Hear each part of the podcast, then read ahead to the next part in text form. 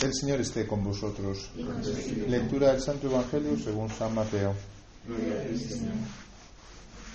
El nacimiento de Jesucristo fue de esta manera. María, su madre, estaba desposada con José y antes de vivir juntos resultó que ella esperaba un hijo por obra del Espíritu Santo. José, su esposo, que era justo y no quería denunciarla, decidió repudiarla en secreto, pero apenas había tomado esta resolución, se le apareció en sueños un ángel del Señor que le dijo José, hijo de David, no tengas reparo en llevarte a María tu mujer, porque la criatura que hay en ella viene del Espíritu Santo. Dará a luz un hijo y tú le pondrás por nombre Jesús, porque él salvará a su pueblo de los pecados. Todo esto sucedió para que se cumpliese lo que había dicho el Señor por el profeta. Mirad, la Virgen concebirá y dará a luz un hijo y le pondrá por nombre Manuel, que significa Dios con nosotros. Palabra del Señor. Gloria Señor Jesús. Pues comenzamos las misas aquí en la universidad, en nuestra facultad, con esta fiesta de la Virgen, que es un regalo empezar siempre con una fiesta de la Virgen María, de nuestra Madre. De hecho, tenemos tres fiestas ahora de la Virgen.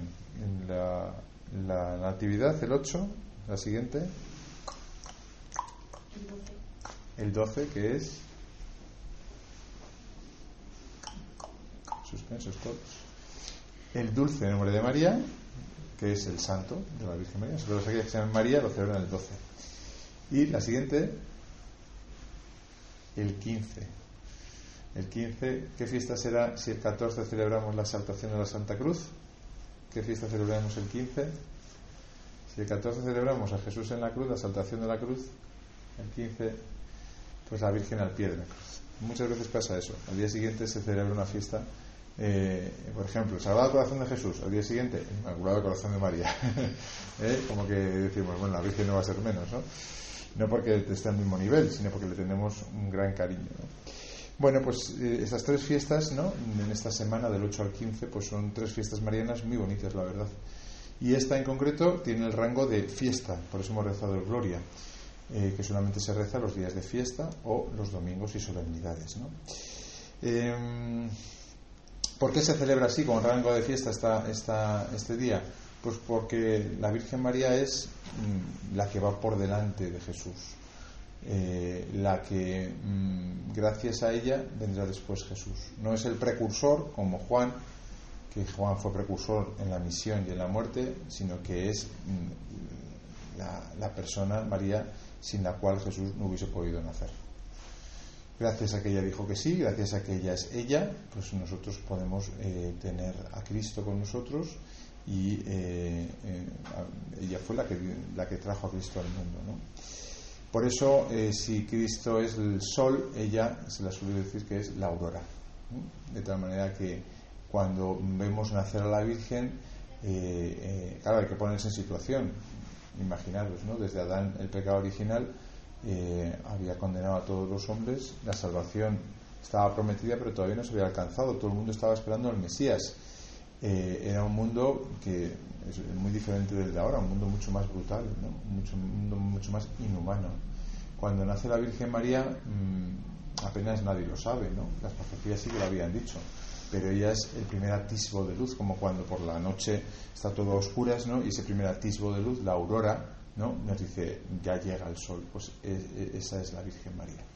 Ella es la que rompe la, oscuridad de la noche, la oscuridad del mal, y nos da a entender que muy pronto vendrá de ella eh, Jesucristo. De hecho, ya sabéis que en las culturas eh, más primitivas y orientales eh, se casan pronto, más todavía las mujeres, ¿no? que se desarrollan antes, ¿no? con lo cual María seguramente dicen muchos autores que sería muy pronto madre, ¿no? quizá con 14, 13, incluso 12 años, dicen algunos autores, ¿no? lo cual para nosotros es como, pero si yo tengo 30 y sigo en casa y estoy maduro, sí, pero eso somos nosotros.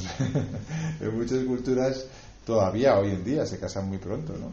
porque la maternidad está pues muy inscrita ¿no? en, el, en el cuerpo humano ¿no? y, la sexualidad ¿no? Y, la Virgen María en ese sentido estaba muy más que preparada ¿no? para poder ser muy pronto eh, la, la, Madre de Dios. La oración que hemos leído eh, dice, concede Señor a tus servidores el don de la gracia del cielo. para que cuantos hemos recibido las primicias de la salvación por la maternidad de la Virgen María, consigamos aumento de paz en la fiesta de su nacimiento. Y en la primera lectura, si están un poquito atentos, la profecía de Miqueas nos dice: habitarán tranquilos porque se mostrará grande hasta los confines de la tierra y este será nuestra paz. Se repite la palabra paz. La palabra paz es una palabra muy interesante. No sé si os habéis leído un libro de Jack Philip que se llama La paz interior. ¿Alguno se lo ha leído? Pues se lee en dos patadas y es muy interesante. Eh, para mí ha sido el libro del verano, como la canción del verano, pero para mí ha sido el libro del verano. Eh, muy interesante, muy cortito, de cómo eh, es muy importante que nosotros estemos en un estado habitual de paz. Paz no es ausencia de, de lucha, no es ausencia de cruz, no es ausencia de sufrimiento. Paz es la situación del alma que sabe que uno está en manos de Dios, que nuestra vida la lleva a Él y que por muchas dificultades que tengamos, cruces, sufrimientos, enfermedades, incluso miedos, ¿no? decir, uff, lo que se me viene encima, ¿no? ¿Eh? Eso está pensando Justin en primero, dice, madre mía, lo que se me viene encima, cuatro años de estudio. ¿Eh? Pues, pues puedes tener paz. ¿Por qué? Porque dices, mi vida está en manos del Señor. Mi vida depende de él. No soy yo el que tengo que controlarlo todo. Me todo estudiar, claro. Si Justin no estudia, va a suspender.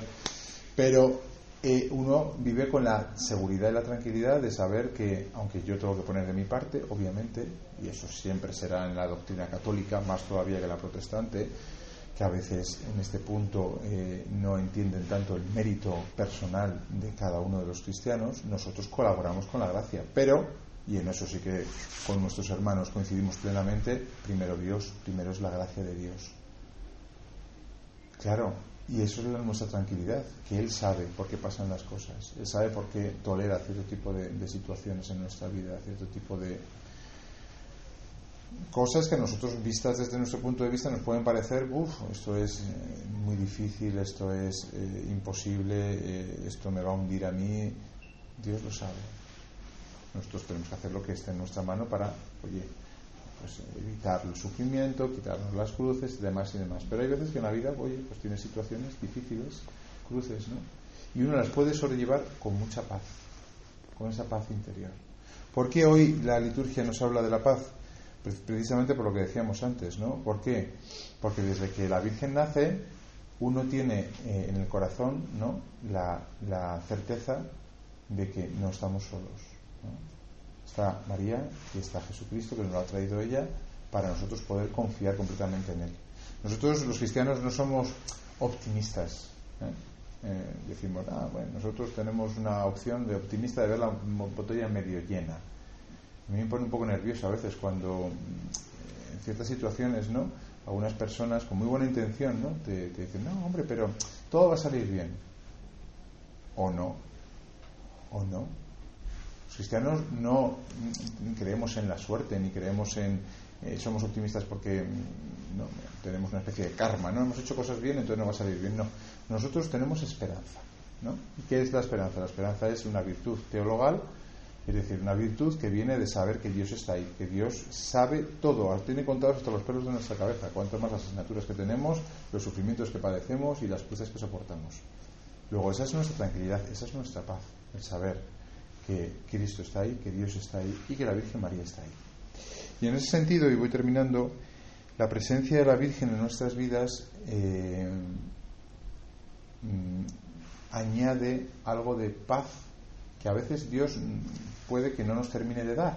Me explico. Eh, hay veces que seguir a Jesús es difícil. O sea, fuiste a misa el domingo pasado, que espero que sí. Eh, dice el Evangelio, oye, quien no pospone a su padre, a su madre, a su mujer, a su hijo, y,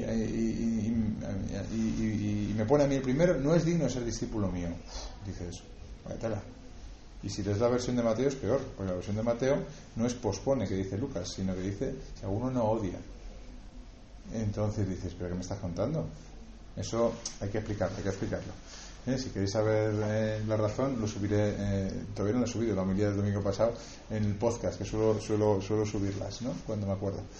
hay que entenderlo. Pero, claro, aunque lo entendamos, es duro de asumir. Hay veces que seguir a Jesús tiene su punto de mm, dificultad.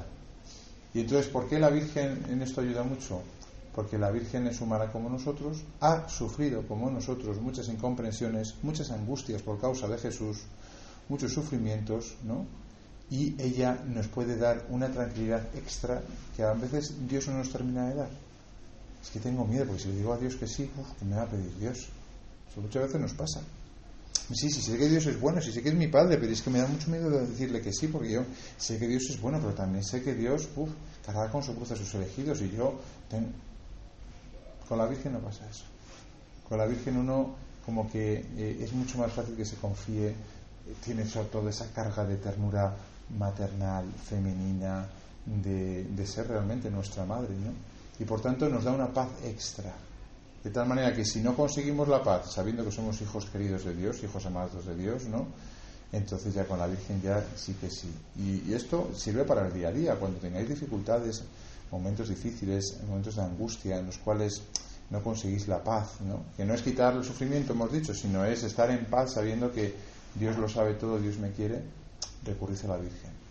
Coged el rosario y rezarlo. Invocarle a ella especialmente, confiaros en ella pero realmente recostados ¿no? en su regazo como hijos suyos que somos. Y ella nos dará una paz extra que iba a decir ni Dios puede dar, pero de alguna manera se puede decir que es así, porque Dios es Dios. Y aunque es Dios y hombre, no es solo hombre como María, ser humano como María. Y por tanto la Virgen María nos da ese extra de decir, ella es como yo, ella ha seguido al Señor, ella me da la tranquilidad de que merece la pena seguirla. Ella me da una confianza muy grande.